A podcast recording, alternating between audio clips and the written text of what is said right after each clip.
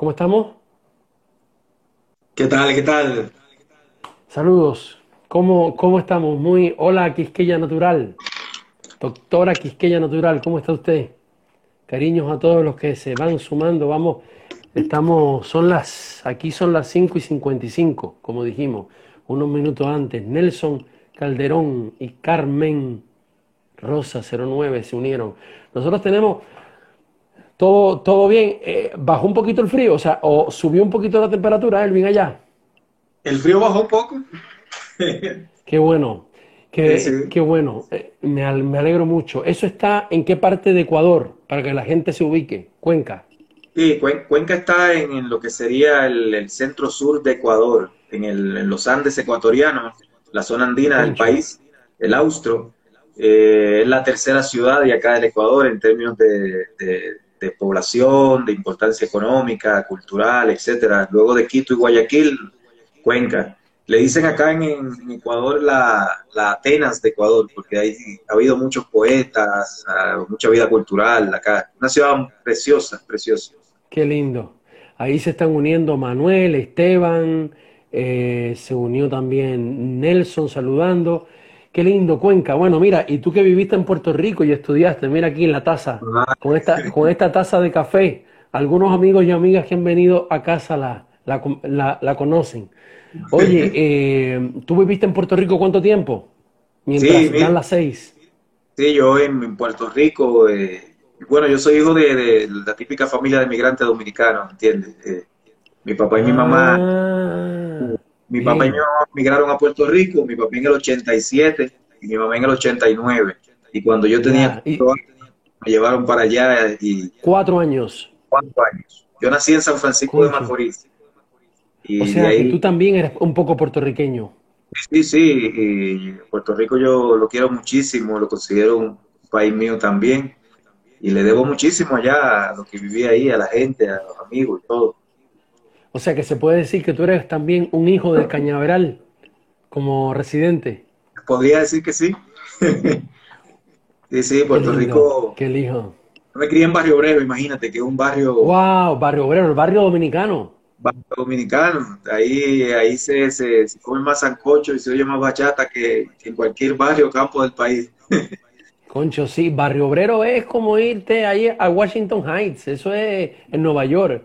Que por cierto, saludos, saludos y abrazos a los dominicanos y dominicanas allá en, Estados Unidos y en, España, en Puerto Rico también, en donde quiera que se encuentren, ¿verdad? Saludos a... Tenemos gente querida que ha perdido la vida, tenemos gente que está perdiendo familiares, gente que está pasando sustos también grandes, que están en dificultades económicas aprovechemos que estás mencionando eso, que tú eres de una familia dominicana migrante, ¿verdad? Eh, que yo creo que es una de, los, de las cosas de la que la dominicanidad tiene poca conciencia en su discurso oficial, en su discurso dominante, ¿verdad? De país que tiene que hacer todo el desgarramiento que significa la migración, ¿verdad? Y, buscar un futuro y, y, jugársela, morir en Yola, ahogado en el mar, o morir como están muriendo gente sin volver a ver, sin, sin, haber vuelto a ver a sus familias en décadas, ¿verdad? Morir en un hospital sin poder respirar con coronavirus. Sí, sí, ¿verdad? Saludo a todos los compatriotas y a todos las y los compatriotas allá. Sí, sí, eso es un tema que a mí me toca, bueno, por mi historia personal, eh, esa dominicanidad que está fuera de, la isla de nosotros, ¿no? Que, que se construye en Puerto Rico, se construye en Madrid, se construye en Nueva York de dominicanas y dominicanos, ¿no? De, que son esa clase humilde del país que el sistema dominicano, las relaciones de poder internas del país expulsaron y se tuvieron que ir a otros lados a, ganarse la vida con lo único que tenían, que eran las dos manos. Si fueron mi papá y mi mamá, gente humilde que salió de un campo, de un barrio, y, y sin duda en el relato oficial dominicano hay, poco, hay, poca presencia de, de esa memoria, de, de, de, esa parte de la dominicanidad que está afuera, ¿no? Y poco reconocimiento oficial. Eh, yo siempre me ha llamado la atención allá que, tenemos un montón de calles con nombres de presidentes americanos que su mayoría no sabían bien dónde quedaba el país de nosotros, pero no, no hay ni un parquecito que diga, por ejemplo, homenaje al dominicano ausente, eh, de esos dominicanos que salieron del país y que y que, bueno, en términos económicos han sostenido la República en los últimos 20, 25 años a través de las remesas, que es uno de los factores eh, de, entrada de divisas más importantes del país. Y fíjate que ya estamos, se puede decir que entrando en conversación, son las 6 de la tarde en, en punto. Te digo que en el último discurso del presidente de la República, Danilo Medina, fue, es la primera vez que uno escuchó mencionar a los dominicanos y dominicanas que fuera de aquí, específicamente en Estados Unidos y específicamente en Nueva York, están perdiendo familiares por la pandemia de COVID-19, ¿verdad? Eh, eh, eh, esa ausencia, esa ausencia de, de, tener presente, el, no tener presente al dominicano y a la dominicana. Y, y, en un momento tan doloroso como, como este, uno que tiene amistad de gente querida lo sabe. Deberíamos, deberíamos, aquí deberíamos estar sabiendo, porque ese es dolor compartido. Hay muchas familias que hoy están en duelo aquí en República Dominicana, que han perdido un papá, una mamá, un abuelo, una abuela, un amigo, una amiga, ¿verdad? y en España también. Se habla de que han muerto más de 200 dominicanos en Nueva York en este momento, hasta ahora, ¿no? Y sobre el, del COVID-19, en España vi que eran como unos 19 hasta la semana pasada. Estamos hablando de que al final de, esta, esta, jornada habrá por lo menos unos 300 compatriotas que, que murieron afuera, ¿no? Eh, de, este fenómeno, lo cual da cuenta de, lo que se pone la gente de nosotros cuando salen y cuando están afuera ganándose la vida. Porque también el tema de Nueva York, ¿no? Eh, tiene una traducción en clase, tiene una explicación en clase. En Nueva York, el, cerca del 60% de la gente que está muriendo son de los distritos más pobres de la ciudad. Eh, que, es, que son gente hispana, son gente afroamericana, la clase blanca pobre, trabajadora. Eh, y hay un dato muy interesante que lo un artículo que escribí hace poco, de que en Nueva York explicaba el New York Post, uno de los periódicos de mayor circulación allá, de la historia de un señor rico, ahí de, Upper East Side, se llama en Manhattan, que cuando declararon el estado de emergencia, sabiendo lo que se venía, se fue con toda la familia afuera de la, a, las afueras de la ciudad y pagó medio millón de dólares para rentar una casa por un mes. Un señor millonario. Pero lo que daba esa cuenta de que explicaba esa nota es que no era un anécdota eso, sino que la mayoría de la gente de los barrios pudientes de Nueva York estaba saliendo de la ciudad. ¿no? Y, es la gente que, que, lo que se puede ver ahí es que la gente que sí se podía ir porque tenía los recursos, efectivamente salió, pero los que se tuvieron que quedar, nuestra gente migrante, los ecuatorianos, puertorriqueños, la gente afroamericana, porque no tienen a dónde irse. El sueldo que cobran apenas les da para cobrar ahí un cuartito, para pagar un cuartito, eso se quedaron. Y ahora esos son los que están engrosando la lista de muertos en la ciudad de Nueva York. Así es. Bueno, eh, Elvin, con este preludio, ¿verdad?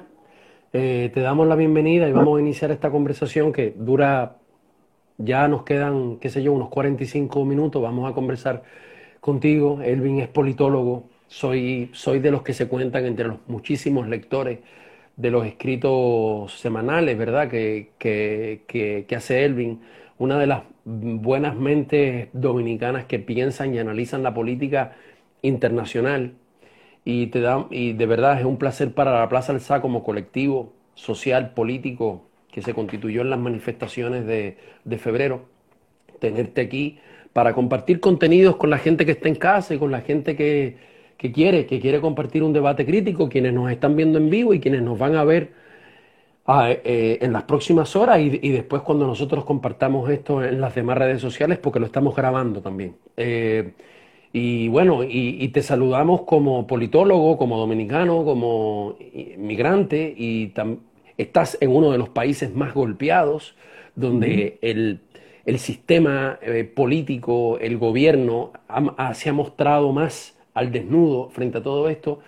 Y también comentábamos las efemérides. Hoy se conmemoran 36 años del inicio de la poblada de 1984. De hecho, a las 7 de la noche se pondrá eh, a, disposición gratuita. Lo tenemos en nuestras redes por su director, la película 1984, El otro abril, cuando el pueblo se levantó en los barrios populares dominicanos por el, alza de precios eh, inhumana que había llevado a cabo el gobierno y su acuerdo con el FMI, el gobierno de Jorge Blanco. Y después lo que vino fue una masacre brutal que algunos, por lo que algunos, los más modestos, calculan en 87 muertos, otros en superando los 125, eh, sin contar los heridos, los mutilados y, todos esos desmanes. Y el 25 de, abril, este, este mm, sábado, eh, ¿verdad? Hoy es 23 jueves, se va a cumplir 55 años de la Revolución de Abril. Revolución de Abril para reponer a un gobierno que había sido elegido, las elecciones del pueblo fueron desconocidas y frente a un pueblo que se revela y militares que en vez de seguir órdenes de su jefe obedecen al pueblo también se rebelan, pues la OEA avala una invasión cruel que masacró al pueblo en el 65 e impuso y impidió al pueblo su democracia y le impuso una dictadura de 12 años con muchísimos destierros, muertes, desapariciones y torturados. Así que esa es un poco la sombrilla y contigo tenemos una lista más o menos de cuatro o cinco temas que vamos a tratar y, va a ser sobre todo escucharte a ti y yo básicamente lo que voy a hacer es eh, moderar y también si los amigos y amigas están ahí pueden compartirnos preguntas, comentarios, eh, para que alimenten e interactúen con él y, con nosotros. Y lo primero que quisiera preguntarte es cómo ves tú desde afuera literalmente, y, eh, porque estás afuera del país y como, eh, y como politólogo, ¿cómo, ¿cómo ves tú lo que pasó con las elecciones dominicanas y cómo ves tú que después de lo que pasó con las elecciones de febrero de, este año, del 16 de febrero, esté reinando este clima de paz, una paz de la impunidad donde nadie tiene culpa, donde todo lo que se diga es una ofensa y una mala palabra y todo, y todo fueron fallas técnicas y errores humanos y todo el mundo a callarse la boca y a soportar. ¿Cómo ves tú esas elecciones y este escenario después de todo lo que pasó y de todo lo que se protestó para que hubiese verdad, justicia y no impunidad. Sí, sí, bueno Matías, gracias, antes de empezar no ya oficialmente, gracias a ti sobre todo ¿no? Eh, por, la oportunidad y también siempre estoy siguiéndote lo que, lo que dices, lo que piensas, me parece que eres una figura clave en el país y, por eso digo que es un honor para mí sobre todo estar aquí. Entonces, bueno, en términos de tu pregunta, eh, yo, yo, lo colocaría en dos sentidos, ¿no? Para, para, para, analizar la situación. Número uno tiene que ver con un gobierno, ¿no? el gobierno de, de, Danilo Medina, que representa todo un sector dentro del Partido de la Liberación Dominicana.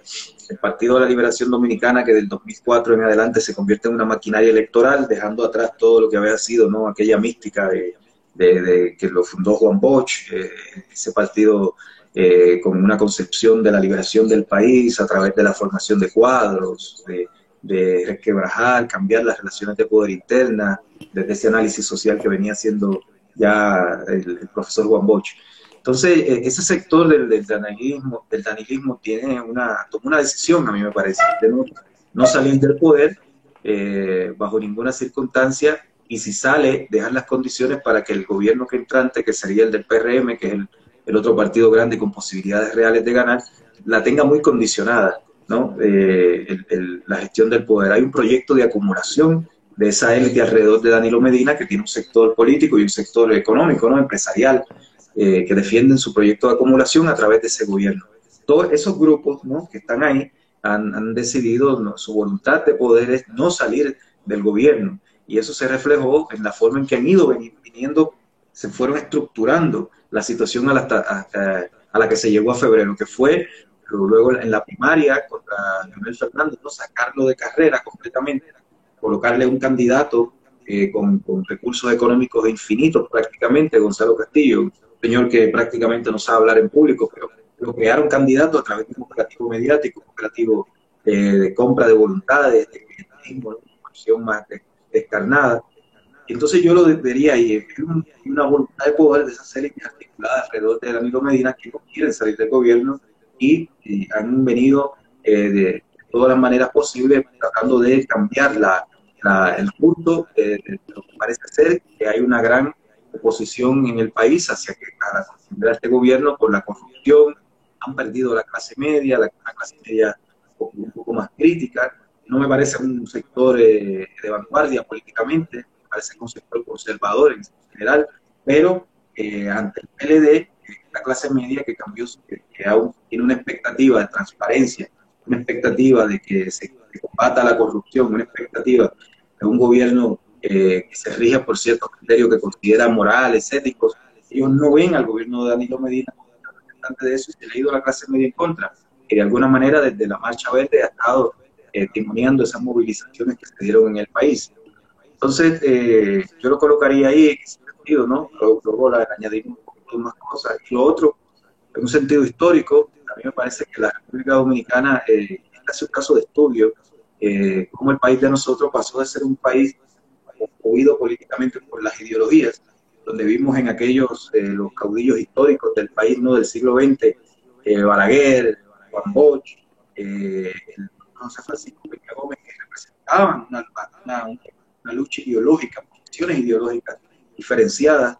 Eh, la República Dominicana ha pasado de ser una sociedad movida por lo ideológico a una sociedad de, hiperpragmatismo, ¿no? una sociedad clientelar, una porción de la población del 70% más que gana sueldos por el trabajo de lo, que cuesta la, canasta básica y que su relación con el gobierno es de tipo clientelar, en función de qué me da el gobierno a mí, de acuerdo a lo que yo necesito. Entonces, ese país eh, pragmático, muy, muy, en la lógica, a mí me parece ahora, eh, del empresario político, ¿no? no, es, no es una casualidad, sino una causalidad, la irrupción de estas figuras como Gonzalo Castillo, como el alcalde de la ciudad del Distrito Nacional, el propio Abinader, esta figura del de la política, que no vende ideología, que no vende un discurso social, sino que vende soluciones, ¿no? que se, se presentan ante el pueblo como aquella persona con capacidad de gerencial. es decir, no, no, no, no, no, no cuestionan nada del modelo, sino que se muestran como quien es capaz de gerenciarlo bien. Sí, quien es capaz de gerenciar, de ser eficiente. Ahí podemos entrar un poco en lo, en esta, en lo que dice Schulhan, ¿no? este filósofo coreano radicado en Alemania, del paradigma del gerente de su propia vida que él habla. Veo la República Dominicana muy metida en eso, ¿no? Donde cada quien se ve a sí mismo como un gerente de su vida, lo importante para él es solucionar sus problemas y aquel político que le vende eso es el que, el que ve como una opción. Entonces yo lo vería ahí para cerrar, para cerrar este primer punto, la voluntad de un grupo de poder que no quiere salir del gobierno o quiere condicionar su salida. Yo creo que todo lo que están haciendo ahora es para tensionar la cosa y negociar cómo van a salir y dejar, dejarle el terreno condicionado al futuro gobierno que entra en agosto, el 16 de agosto, y por otro lado, esta sociedad no pragmática, conservadora de la República Dominicana, que ya no se mueve por ideología, sino que se mueve por, por lógicas clientelares, por intereses, por lógicas de emprendedurismo, etcétera. Oye, Elvin, oye, aprovecho de preguntar y, y, repito, para quienes están entrando, cualquier pregunta, comentario, alguien dice, se escucha con eco, ¿tienes a mano audífonos o no? Sí, sí, Solo si los tienes. Porque si los tienes, tal vez eso disminuye el eco, porque la, el, el, sonido se dirige directamente hacia, hacia el micrófono. ¿Se, oye ahora? Yo te quisiera, sí, sí, si lo, bájalo un poquito para que está, ahí, ¿es posible así? A ver, es que lo, con el audífono se, se, complica un poquito el tema de la... Con, con, el, ah, con el audífono se te complica. Yo lo agarro, yo lo agarro aquí, está bien ahí. ahí ¿Está bien ahí? Sí, sí, sí. sí, sí, dale. Ok. Eh, mejor, dice Evan Cosme. Oye, entonces, y, y, a ti qué te, qué te, qué te parece? ¿Qué te parece que después de la irrupción de lo que vivimos en la plaza, haya venido esta quietud y, y, y, este, y, este, y esta especie de, de orden de silencio, ¿verdad? Eh, eh, y eso incluso lo, lo, conectaría con cuál fue el papel que vino la OEA a jugar a República Dominicana. Y no te lo y te lo pregunto a ti como politólogo y como alguien que analiza mucho la politología, o sea, o sea, la geopolítica, perdón, alguien que mira mucho en perspectiva geopolítica. Eh, ¿Qué papel y, y, que, y, eso junto con, hay incluso artículos de prensa donde, se, donde prácticamente se regaña a los ciudadanos y ciudadanas que pretendan seguir molestándose con lo que pasó y pretendan decir, hey, a mí no me pueden venir a decir que esto fue una falla técnica. Sí, y, un problema de cargar, de que hubo problema para cargar las fotos de los candidatos en la urna, ¿verdad? Eh, cuatro mil y pico de millones de pesos gastados así, no puede ser. ¿Cómo, cómo tú ves que esa irrupción, que fue muy interesante, popular, eh, eh, se haya, justo viniera el COVID, pero junto con el COVID vino la OEA y, y ahora con la OEA machacan más este tema de que silencio, paz, y es muy interesante ver cómo desde un comienzo intentan los poderosos ser los que controlen la salida y empiezan los diálogos del Consejo Económico y Social en la Pucamaima, el CONEP, la empresa privada, esto que lo otro, y tienen impedimentos, impedimentos, impedimentos, pero más o menos van ocupando posiciones, ocupando posiciones hasta que finalmente logran, desde mi punto de vista, no sé si es tu punto de vista, logran aparentemente liberarse de algo que era ese pueblo protestando y reclamando, hey, yo quiero mi democracia, yo quiero saber qué pasó y yo quiero que haya justicia y no haya impunidad con lo que pasó. Es decir, ¿qué, ¿cómo tú ves todo esto? Y, el papel de la OEA en todo esto. Sí, ahí yo, ¿se escucha bien? Sí, perfecto. Perfecto, ok. Entonces sí, bueno, ahí yo colocaría, Matías, ahí dos temas también, ¿no? Para, para, para estructurar un poquito el análisis. Primero, lo de la movilización, ¿no? Fue una movilización efectivamente muy interesante, que fue encabezada por, en, los primeros momentos, por eh, jóvenes de la clase media alta, si se quiere, de, de ahí del, del, núcleo urbano de Santo Domingo, de, de, de, la, de los barrios y torres de la clase media alta, y luego se fueron incorporando eh, elementos populares, jóvenes de barrio, primos míos, amigos, y ahí de, Villamella, de un montón de sitios que se fueron incorporando y eso tomó ya cuerpo. Eso es inédito en los últimos años, eso es inédito. Tomó cuerpo de una movilización popular, ¿no? policlasista también. Pero eh, estos, estos movimientos eh, hay que tomarlos con cautela, yo decía en su momento, son movimientos que se van madurando, se van estructurando, no, no creo que, haya que verlo como algo más de ahí. Eh, van tomando su sentido, van tomando su, claridad, pero al final, para que ese tipo de movilizaciones tengan una traducción en términos de políticos, en términos estructurales, valga la redundancia, tienen que eh, tener una direccionalidad, ¿no? Ahí tiene que haber gente que, que lidere, tiene que ver, tienen que colocar unos temas claves que influyan sobre el debate político, que, que de alguna manera puedan tensionar a los actores políticos dominicanos eh, y que puedan tener al final una traducción electoral. y, siempre me parece paradigmático el caso del 15M español. El 15M español, que fue la movilización de los precarizados de la, de la crisis del 2008, se tradujo en la creación de alternativas populares electorales como Podemos, que pudieron entrar a las instituciones y, tensionar al, al, régimen español derivado de los pactos del 1978. Entonces, eh, esa movilización que se dio luego del intento de elección del 16 de febrero, eh, me parece que, todavía le falta mucho por, madurarse, por tener una traducción electoral, porque si no la tiene, eso se va a quedar como en un momento, como lo fue la primavera árabe del 2010-2011, como lo fue la movilización en Puerto Rico en julio del 2018. Puerto Rico hubo una movilización espectacular, histórica, inédita también. Julio 2019. 2019, perdón, 2019, el año pasado. Inédita, con la incorporación. Que sacan al gobernador, sacan al gobernador. La incorporación de sectores populares, de todo el mundo, pero eso no, no, tuvo una traducción política clara y estamos viendo ahora en Puerto Rico, donde va a haber elecciones en noviembre, donde el, partido del gobernador que sacaron tiene altísimas probabilidades de ganar. Entonces, eh, eh, estas cosas a mí me parece que hay que verlas con cautela. Estamos en los tiempos de las redes sociales, donde las cosas van muy rápido, donde aquello que genera muchos tweets, muchas producciones en redes, la gente los sobredimensiona. Entonces yo creo que el primer punto, movilización, eh, hay que tomarla con cautela, ver cómo esto va madurando, cómo se va estructurando y qué tipo de traducciones puede tener. Y entonces en el tema de la OEA, eh, bueno, la OEA, la OEA, sabemos lo que es, tú lo mencionabas, la OEA desde su creación, una de las primeras acciones que tuvo la OEA en el, ámbito regional latinoamericano fue la invasión que hicieron en nuestro país, ¿no? Para, que, hubo cuando, con las movilizaciones del 1965.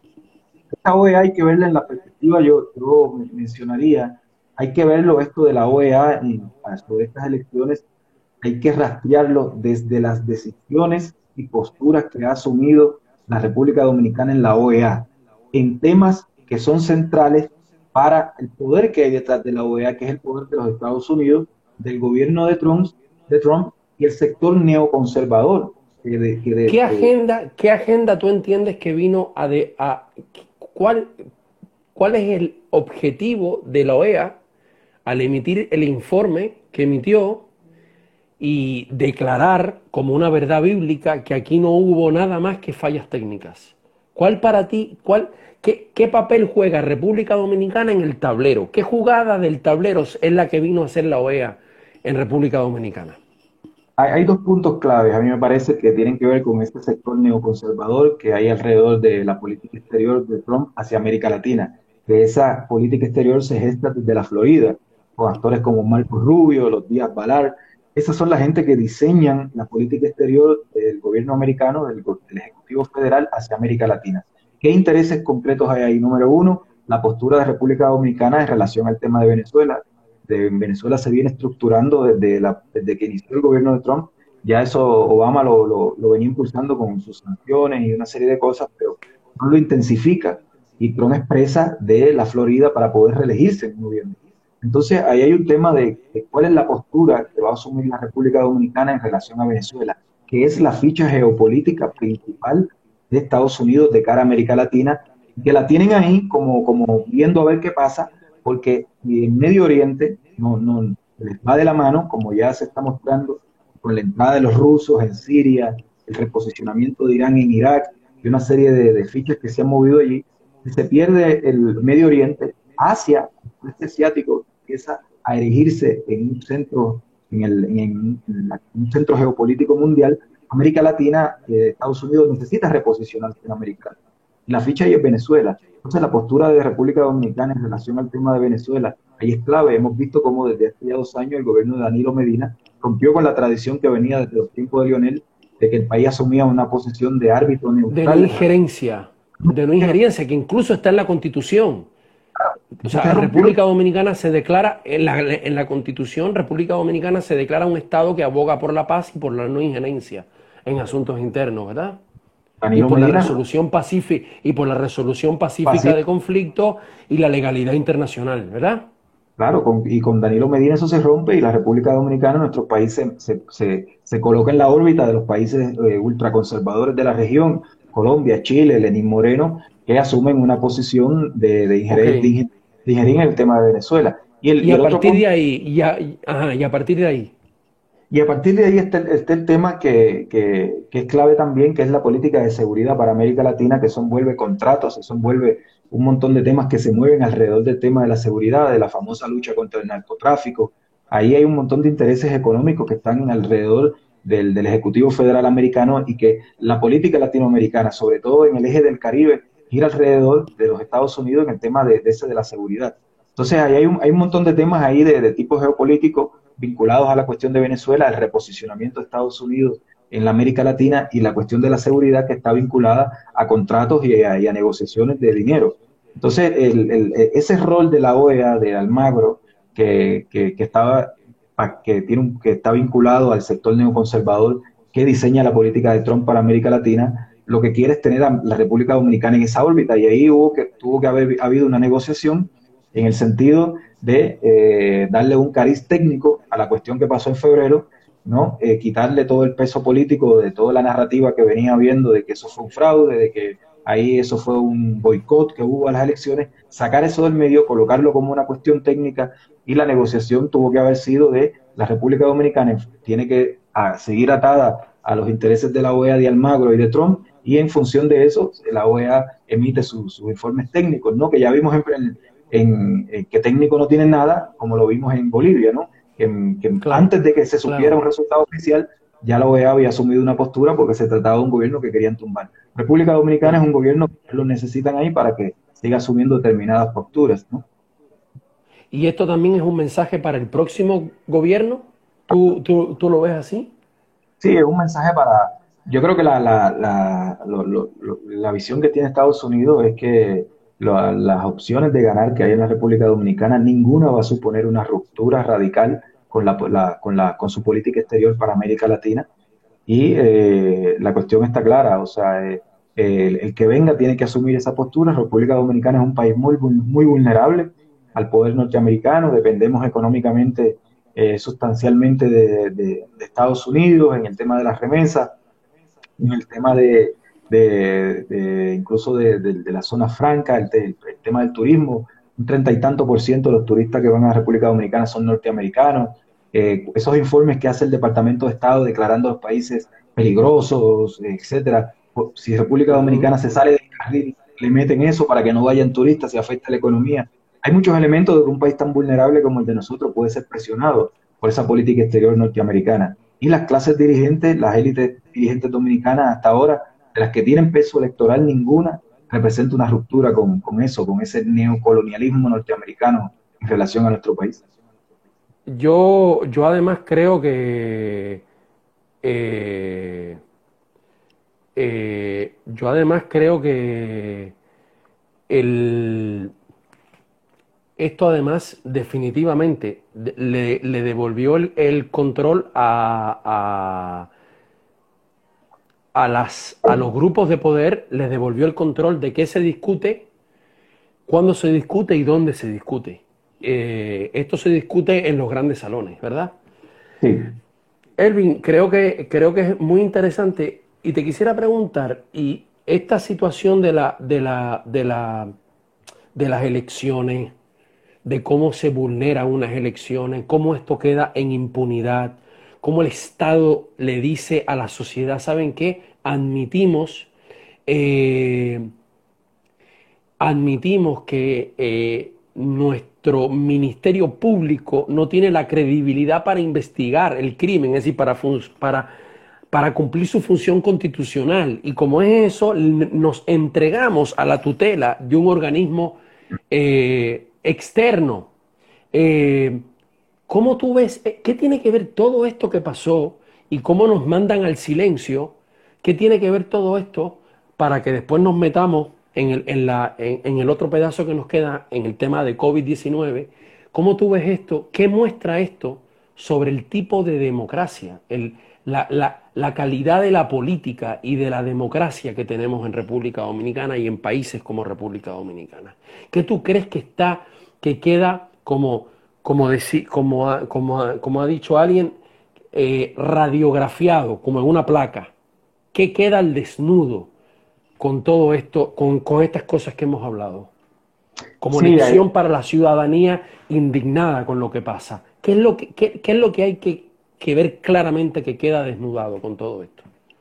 Sí, ahí queda el desnudo, ¿no? Eh, a cuerpo entero el tema de, efectivamente la democracia dominicana, una democracia eh, sostenida en claves clientelares, una democracia que se trata de cada cuatro años que el pueblo vaya a un matadero electoral a elegir entre dos opciones conservadoras, eh, entre dos o tres opciones conservadoras, eh, entre lo menos malo, que es el, sentido común a partir del cual el pueblo vota, una democracia de, de poca institucionalidad, instituciones muy débiles, instituciones que dependen de la voluntad de quien está en el poder en el momento, como el Ministerio Público, que, está desacreditado porque todo el mundo sabe que el Ministerio Público es un brazo de que lo maneja Danilo Medina a través de Jean Alain Rodríguez, que es un personaje corrupto, con un personaje con, mucho, mucha cola por donde pisarle y que lo tienen ahí condicionado de o se mantiene en la línea o, le, o le dan por el otro lado que él tiene muchas cosas débiles, ¿no? que viene de un historial muy, muy cuestionable.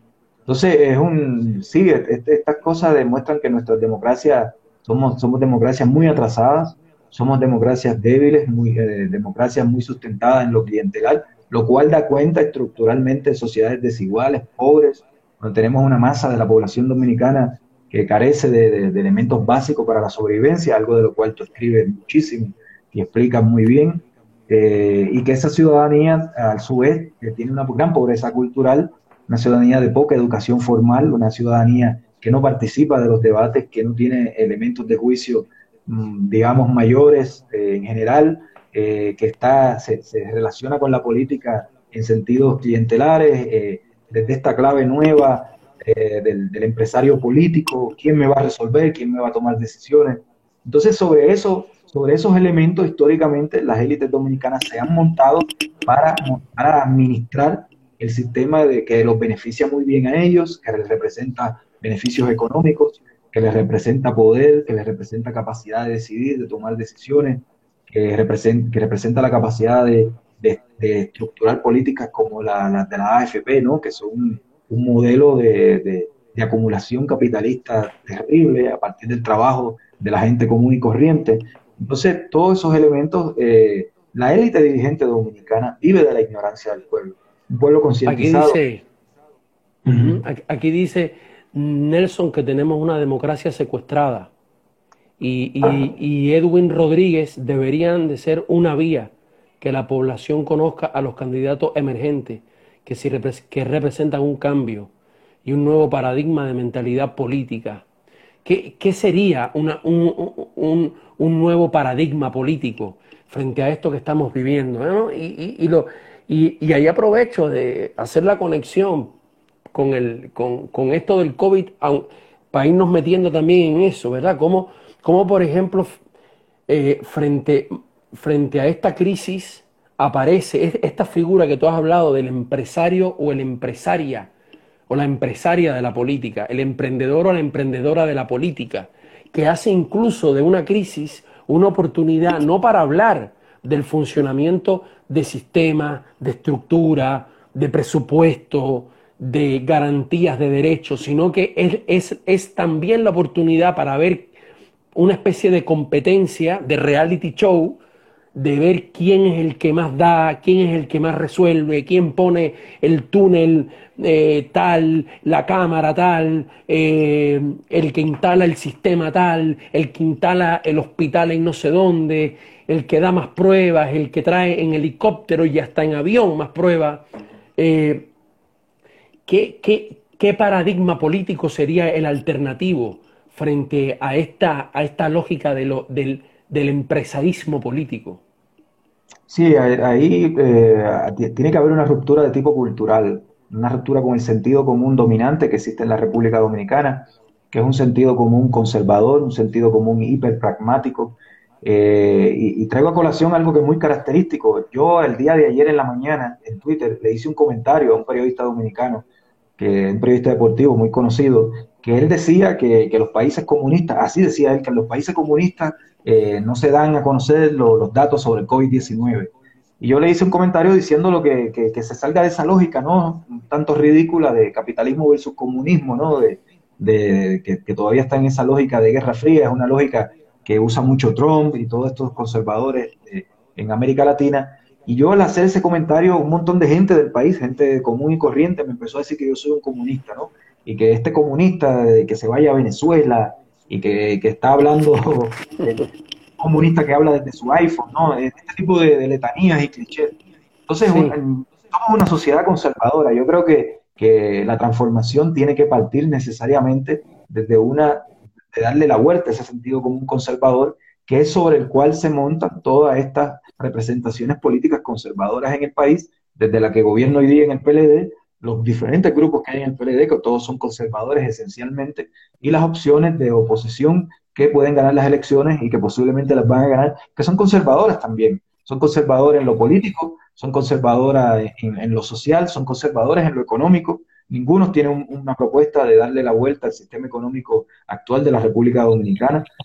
Yo creo que eh, un paradigma de cambio político con eso tiene que pasar por una transformación en el sentido común. Y yo creo que como nosotros, que somos críticas, somos críticos de los espacios que tenemos, podemos hacer nuestras aportaciones, las hacemos para, para colocar en la discusión dominicana otra forma de pensar la política, otra forma de ver la política, otra forma de jerarquizar y de priorizar temas en, lo que tiene que ver con la discusión pública dominicana, otra mirada al país, otra mirada a la historia, ¿no? Esa historia dominicana muy inscrita en claves coloniales, muy inscrita en claves hiperhispánicas, muy inscritas en claves desde la concepción de un Balaguer, desde la concepción de un Peña Butler, de un Trujillo, el trujillismo cultural que existe en la República Dominicana.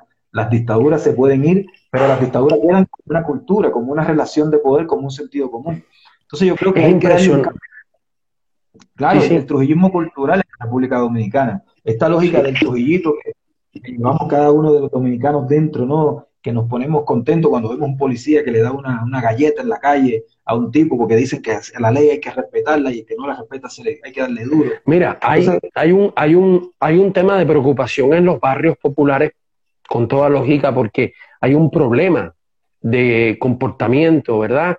Eh, de aglomeraciones eh, pero bueno, la, primera pregunta que uno, uno tendría que hacerse tantas preguntas sobre eso que no significa justificar. Comprender no es justificar. ¿Bajo qué, bajo qué realidad de, participación y sentido de pertenencia esas esa juventudes de nuestros barrios están, están, están eh, viviendo esta cuarentena? Este, alguien vi el otro día, Juan Luis Corporán, si estás por ahí, muérete en casa. Le ponía a un, a un texto, muérete, no quédate, sino muérete en casa, ¿verdad? Porque para muchas personas es muérete en casa. Están pasando hambre. Eh, luego, los niveles de hacinamiento, de, de, aglomeramiento en una misma vivienda. Luego, la, la, la el, el, el, estado de presión, de, si todos estamos presionados, el estado de presión psicológica que significa el problema de que hay millones de hogares en República Dominicana que se sostienen, cada día resuelven la comida de ese día, no tienen la, comida de mañana. Eh, y luego toda una relación con el Estado, con, las instituciones, que es una relación que no tiene nada que ver con la, con la con la de otras clases sociales. Es una relación de hostilidad. Y frente a eso, la única mirada que hay es que esto se puede resolver en un santiamén y como no se puede resolver de golpe y porrazo, en, en, palabras, se termina, entonces hay que resolverlo en golpe y porrazo de verdad. Y entonces tú tienes una justificación, por esto que tú hablas del trujillismo cultural, una, justificación, no. Eh, si no. Entienden, pues lo que hay que hacer es que la, la gente que tiene poder empiece a meter macanas a meter violación a la constitución, violación a la ley, violencia, a meter violencia. Entonces, a la, a la pandemia, a la crisis económica y social, además meterle violencia, ya directamente física. Y ese, entonces aflora un poco eso que tú estás diciendo, ¿no? Como este, esta especie de admiración que hay por las soluciones esas, la famosa solución final que llamaba Hitler, ¿no? Sí, y, es lo fácil para la élite dominicana de cara a su relación con la mayoría, con la mayoría social, o sea, una élite que ha vivido de la ignorancia de ese pueblo, que ha vivido de la postergación, de la exclusión de ese pueblo, y en un momento como este de grave, de crisis, definitorio, lo más fácil es decir que la culpa es de ese pueblo, pero que la culpa no es de ellos que han administrado este sistema, que ha reproducido esa desigualdad, no solo una desigualdad de tipo económico, como tú lo mencionas bien, de un sector de la República Dominicana que, dado los ingresos que tenía y la forma en que, en que se conseguía esos ingresos, no puede estar en su casa encerrado porque vivían del día a día y ahora tienen un problema de comida. Pero también es una, una gran pobreza cultural, una gran pobreza, pobreza en términos de cómo eh, eh, interpretar esta crisis, de cómo eh, llevarla a cabo, que, tienen problemas para, asumir criterios de disciplina social. Entonces, eso históricamente, la élite dominicana política, ¿no?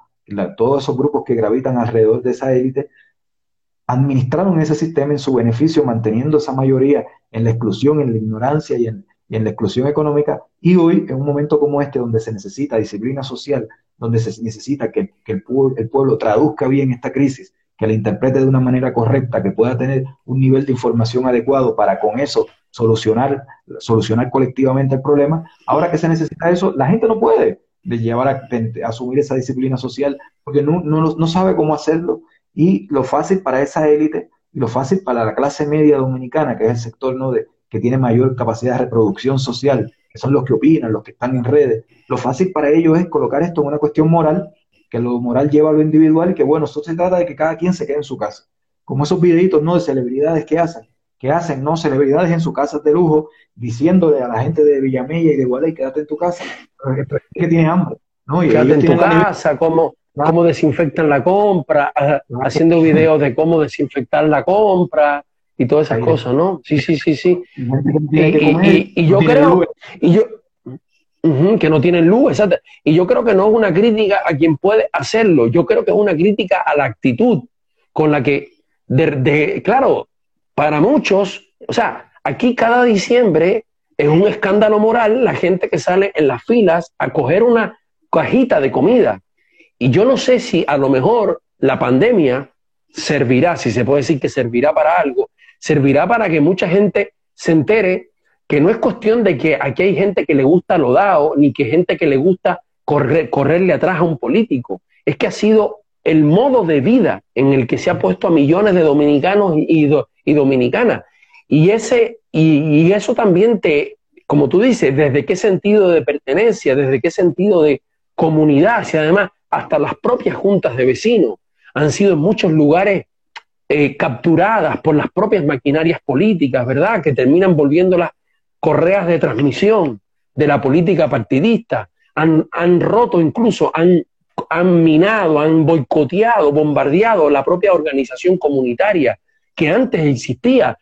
La, la misma poblada del 84 es, es la manifestación de la capacidad de los barrios de estar organizados. Sí, sí, sí, sin dudas.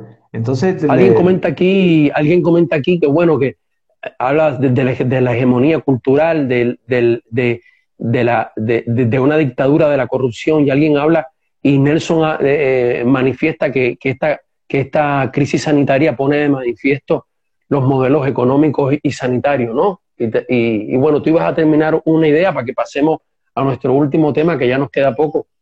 Sí, sí, que, que eh, es un tema ahí grave lo que estamos teniendo, no solo en República Dominicana, sino en general Latinoamérica, antes de que empezara todo este tema de las cuarentenas, ya muchos analistas señalaban, incluso la CEPAL, que el desafío para América Latina del COVID-19 no iba a ser el virus en sí. O sea, sí el virus, sin duda, mata personas, eh, genera eh, colapsos sanitarios si, si no se maneja bien, pero que lo grave iba a ser las eh, traducciones económicas del virus en una población latinoamericana donde alrededor del 53% a nivel regional de la gente vive en la informalidad, por lo tanto no tienen ahorros, no son sujetos de crédito, comen del día a día. Entonces, ¿cómo mantener en cuarentena? La pregunta es, ¿cómo mantener en cuarentena gente, ese tipo de cosas? Esa, debería ser la pregunta que nos, que no, que no, que nos deberíamos estar, estar haciendo, ¿no?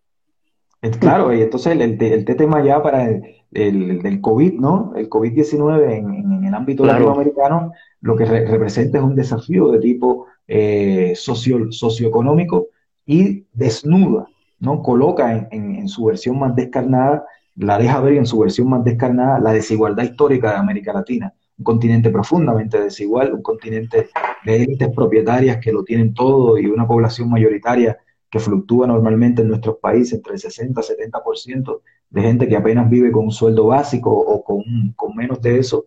Y ahora, como decíamos hace un rato, la pregunta es, ¿cómo esa gente tú le puedes pedir disciplina social que se queden en su casa cuando es gente, por ejemplo, aquí en Guayaquil, en Ecuador, que hace muchísimo calor y que gente que no tiene un abanico dentro de la casa. ¿Cómo tú le pides a una familia de siete miembros, una casita chiquita de cemento, un barrio popular de, Guayaquil, que se queden ahí en la casa 24 horas con ese calor? Eso solo se lo pide a alguien que no sabe lo que es pasar un calor de ese tipo, ¿no? Eh, eh, eh, y, ahí, la cuestión en, en, términos estructurales es eso, esa desigualdad histórica de América Latina ahora está tensionando en el marco de la COVID a nuestros países profundamente, que es lo que pasa en República Dominicana. No es una cuestión de disciplina, que es la visión moralizante de cómo la ve. Es una cuestión de supervivencia de la gente. La gente no, está encontrando formas de sobrevivir, la gente se está viendo en una situación muy difícil, la gente se ve en una dicotomía entre la, probabilidad de morir del virus, que es una probabilidad, ante la certeza del hambre, porque el hambre ya está en la casa. Entonces, frente a la certeza del hambre y la probabilidad del virus, la gente eh, sale a la calle, porque lo, que, lo que le está pasando ya en lo inmediato es que no tiene cómo comer, cómo darle el pan a sus hijos, a, a su familia. Y por eso vemos en nuestros países que la narrativa imperante ahora es esas imágenes de miren la gente en la calle que no tienen disciplina. No, no, es que no tengan disciplina, es que somos sociedades desiguales y esa gente forma parte de ese 60, 70% que no tiene ahorro, que no tiene otra forma de conseguir la comida que no sea del día a día. Eso es lo que estamos viendo en la calle latinoamericana. Fíjate que eh, hay, dos cosas que he escuchado en, estos días. Yo también voy a tomar agua, que me parece muy interesante. Eh, por un lado, en esta lógica en la que nos han metido, sobre todo a, las capas medias, ¿verdad? Que son las que podemos, aquí un compañero, un amigo decía, lo cruel de la normalización de la injusticia, la asunción por parte de esas celebridades de que todo el mundo vive como ellos. Está nuestra, eh, esta, nuestra población eh, eh, en capacidad de establecer un ingreso básico general eso se está discutiendo en España ahora. Eh, alguien, alguien decía, fíjate, eh, frente a capas medias que, se han, que han crecido, yo te digo, en los condominios, en Santo Domingo, en los residenciales, lo que uno tiene es la ruptura de algo que era característico, característico de la cultura dominicana, que, era, que es el saludarse entre desconocidos, algo que para un europeo o un sudamericano es muy raro. Eh, y, los condominios y los residenciales han ido manifestando y a su vez retroalimentando una cultura de yo vivo en mi mundo, me meto en mi carro, me bajo del carro, me meto en mi apartamento, salgo de mi apartamento, me meto en mi carro y yo lidio con, con quienes yo quiero lidiar. Y, y, el, y el virus, todo el discurso dominante sobre el virus es que el otro te puede contagiar, el otro te puede contagiar, el otro te puede contagiar. Entonces, como que de alguna manera toda, toda la, ideología de estas últimas décadas se ve todavía acrecentada en estos momentos de, ¿verdad?, en que un, otra persona te puede contagiar. ¿Cómo, cómo, cómo podríamos hacer, ¿verdad?, para que en este momento fuera, fuera un momento eh, en, que, en que pudiésemos decir, no, no, frente a ese discurso precisamente, el gran problema que tenemos es la construcción de sociedades individualistas que ni siquiera han creado los mínimos, las mínimas protecciones colectivas para que esto no nos agarre y, nos destruya, para que, para, que, para que vivamos en condiciones en que esto no sea posible, incluyendo los propios barrios populares, para que las condiciones de la vivienda, las condiciones de organización de la gente, las, las, el, sentido de pertenencia de la gente sean también unos pilares que impiden que, impidan que el contagio eh, avance. ¿Cómo, ¿Cómo hacer que prime la solidaridad en esta exacerbación del individualismo? Sí, eh, eso es central, Matías, lo que tú colocas. Yo creo que, es algo que lo, que lo he venido pensando ¿no? y escribiendo un poquito reciente. Eh, la clave para mí de, este tema del COVID-19 va a estar en lo que va a venir después.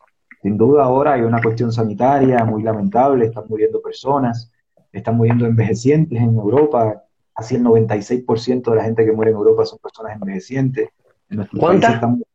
Eh, cerca del 96% de la gente que está muriendo en España, Francia y, e Italia, los tres países con más muertos, tienen más de 70 años casi el 96%. Y se ha explicado que tiene que ver mucho con la precariedad en la que la gente de la tercera edad vive, los servicios sociales que no tienen, cómo viven dentro de las casas la mayoría de, esas personas que no tienen recursos, etcétera, ¿verdad? O sea, no son muertos solo por COVID. Exactamente. Y, en nuestros países, en América Latina, como en Guayaquil, con esas imágenes de la gente muerta en la calle, es la gente pobre la que está muriendo, los excluidos. ¿Y de quién son excluidos? Esa gente son excluidos del capitalismo financiero en su versión neoliberal que impera en el mundo en los últimos 30 años, que no solamente comporta un proyecto de acumulación de élites financieras de los países centrales del mundo y las élites de los países periféricos. Tiene que ver con una lógica, con un sentido común, con una ideología donde la gente cree que lo privado siempre es mejor, eh, donde la gente cree que el modelo de persona exitosa es el empresario, el emprendedor, el que montó un negocio y se hizo millonario, donde la gente cree que todo está en el individuo, que todo está en ti, que lo colectivo eso no es importante, que los que hablamos de colectivo somos comunistas y vagos, que, no, que, que, que, que, le tenemos envidia a los millonarios. O sea, este sentido común que se fue estructurando a partir de la hegemonía del neoliberalismo nos llevó a esta situación. En Europa llevó a consensos como el que pasó con Francia, con Italia, luego de la crisis del 2008, donde la gente votó por partidos de derecha que les prometieron más precarización incluso. Es decir, que le dijeron, mira, vamos a eliminar hospitales públicos porque los privados son mejores, vamos a eliminar escuelas privadas, escuelas públicas porque las privadas son mejores, el, mejor modelo empresarial en nuestra América Latina, eso se justificó a través de la narrativa de que la forma en que nosotros podíamos salir del subdesarrollo y alcanzar el progreso era a través de, del fortalecimiento de lo privado, a través del fortalecimiento de la lógica empresarial. Entonces yo creo que ese sentido común, esa lógica... Hay una, hay, hay una compañera aquí, o compañero, seis preguntas que dice antagonización del vecino, es decir, volver al otro, incluso al que vive frente a ti como tu enemigo, ¿verdad? Claro. Continúa, continúa. Era complementando lo que tú dices. Claro, e, e, e, ese sentido común, esa lógica neoliberal, yo creo que con, lo que se viene luego del coronavirus es lo que nosotros tenemos que disputar, porque va a haber una, disputa entre el fortalecimiento del sentido común individualista, el sentido común ahora que se va a fortalecer de la lógica de la bioseguridad, ¿no? De que se justifica que se nos metan en los celulares, en las computadoras, para saber a dónde estamos, porque esa es la forma de, combatir otras futuras pandemias, la fortalecimiento de los estados, que puede tener es un fortalecimiento en clave de, autoritaria, como está haciendo Víctor Orban en Hungría, en Europa, como va a ser, como está haciendo Bolsonaro, como está haciendo Lenín Moreno aquí en Ecuador, es una intensificación del autoritarismo, ¿no? Bajo la justificación de que con eso se combate la pandemia. Entonces yo creo que va a haber una, un, sentido común por ahí que se va a tratar de fortalecer, lo van a impulsar las élites de siempre, los medios de comunicación, y otro donde tenemos que eh, reivindicar lo público. Lo público fue que salvó vidas ahora. Ahora lo que está salvando la vida de la gente en este momento crítico son los médicos y la gente que hasta hace poco incluso deslegitimaban y criticaban y le decían vagos cuando salían a luchar por sus derechos. Esa es la gente que está salvando. Exactamente. No hay ningún Exactamente. ningún emprendedor de estos que el típico emprendedor que sale en los medios de comunicación diciendo que lo sabe todo. Lo que está salvando es esa gente. Y no, y, y Fran, Fausto Báez, eh, seis preguntas, mucho gusto. Eh, y, y, lo, y, ni hablar de las enfermeras y de los enfermeros. O sea, cuando los médicos y, las médicas protestan y piden un salario justo, son, son, unos, son unos individualistas que, que nada más piensan en sí. Y, de los enfermeros y enfermeras ni nos acordamos. Y, y, complementando lo que tú dices, además nos damos cuenta que no van a ser los centros privados, que son los centros públicos los que nos pueden garantizar de verdad frente, frente a la necesidad.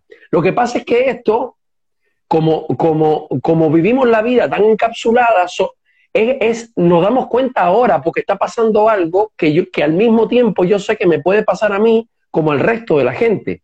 Pero esto esto lo vivimos cada día cada día quienes tienen que sobrevivir en un centro privado de salud se dan cuenta que es eso, una lucha por sobrevivir. Y que lo público, lo de todos, lo de todas, es aquello que nos, que nos, que nos brinda, que esa, eh, no solamente nos brinda la verdadera seguridad, ¿verdad? Sino que es aquello por lo que una sociedad debería declararse exitosa. ¿Cuánto, ¿Cuánto una sociedad es capaz de acogerme, de protegerme, de tratarme como un ser humano, de, defender mi dignidad, de cuidarnos los unos a los otros. Es como una familia. ¿De qué me sirve a mí una familia donde todos seamos ricos o, donde una parte sea rico y uno no? Y cada quien come con, una fuente uno al lado del otro y el que no tiene comida se queda solo en un rincón de la casa. ¿Qué familia es esa? ¿Qué sociedad es la que hemos parido? ¿Cuál es el éxito que hemos tenido? Exacto, e, ese, ese tema va a ser clave ahora. Eh, a mí me parece que... me interesa, Ah, ya, ya, hay que finalizar casi. ¿Y cómo está la cosa en Ecuador? Tú hablabas del autoritarismo, quedan 20, 20 segundos. dinos de Ecuador y qué, y qué tú ves.